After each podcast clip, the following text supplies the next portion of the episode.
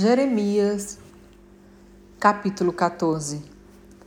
Esta, pois, é a palavra de Yahvé, que veio a Jeremias a respeito da seca. Judá pranteia, as suas cidades estão definhando e os seus habitantes enlutados se lamentam. Prostrados no chão, o clamor de Jerusalém sobe.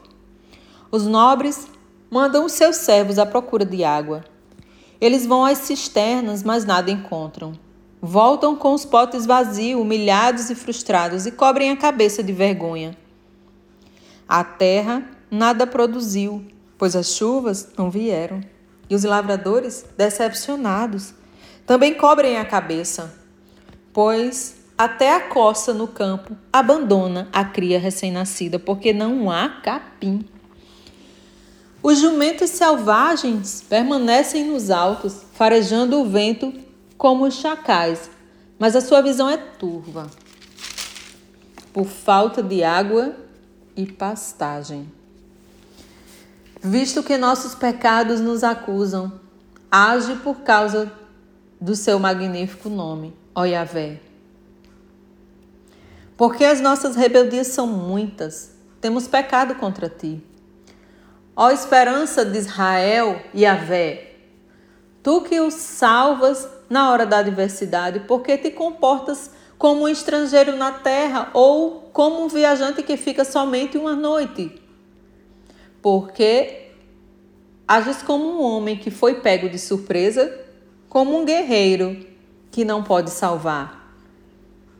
Tu estás em nosso meio, ó Senhor, e nós pertencemos a ti. O teu nome foi invocado sobre nós, portanto, não nos desprezes. Assim diz Yahvé acerca do seu povo. Eles gostam de vaguear e não detêm os seus pés. Por isso o Senhor não os aceita. Mas agora se lembrará de suas iniquidades e castigará os seus pecados. Então o Senhor me ordenou: Não ores nem intercedas em favor deste povo. Ainda que jejuem, não ouvirei o seu clamor. Mesmo que ofereçam holocaustos e ofertas de cereais, não os aceitarei, nem terei neles qualquer prazer. Contudo, eu os destruirei por intermédio da guerra, pela fome e através das pestes.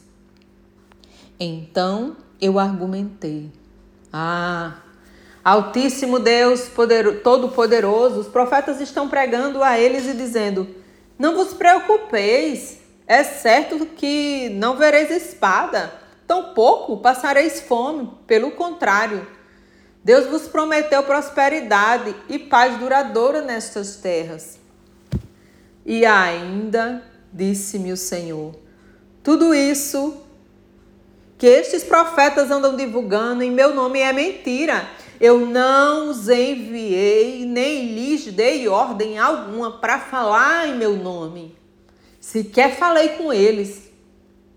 Eles vos profetizam falsas visões, adivinhações, doutrinas inúteis e o engano de suas próprias mentes e corações. Portanto, assim diz Yahvé Quanto aos profetas que estão pregando em meu nome, ainda que eu mesmo não os tenha convocado, nem enviado, nem enviado que dizem, nem guerra nem fome alcançarão esta terra, estes mesmos profetas perecerão, serão exterminados pela espada e pela fome que advirão. E o povo a quem eles profetizam será jogado nas ruas de Jerusalém, exatamente, por causa da fome e da espada, e não restará pessoa alguma, nem para sepultá-los, nem para enterrar suas esposas, filhos e filhas. Porquanto derramarei sobre todos eles a sua própria malignidade. Portanto, tu lhes pregarás a seguinte palavra. Que os meus olhos não parem de derramar lágrimas noite e dia, porque a virgem filha do meu povo está gravemente ferida e o ferimento mortal. Se parto para o campo, vejo os que foram mortos pela espada. Se adentro a cidade, vejo os debilitados pela fome. O profeta e o sacerdote percorrem a terra e não compreendem nada. Porventura, rejeitaste Judá por completo? Desprezaste Sião?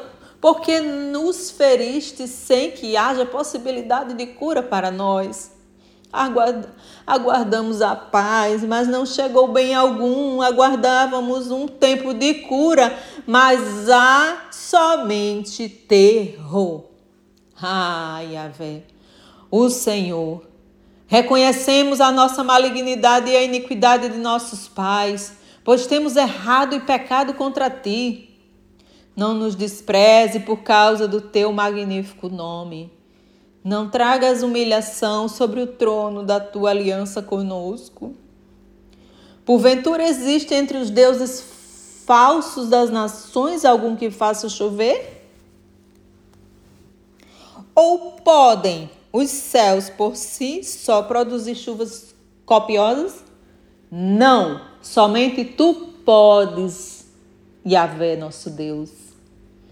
Portanto, depositamos toda a nossa esperança em ti, pois tens todas essas virtudes.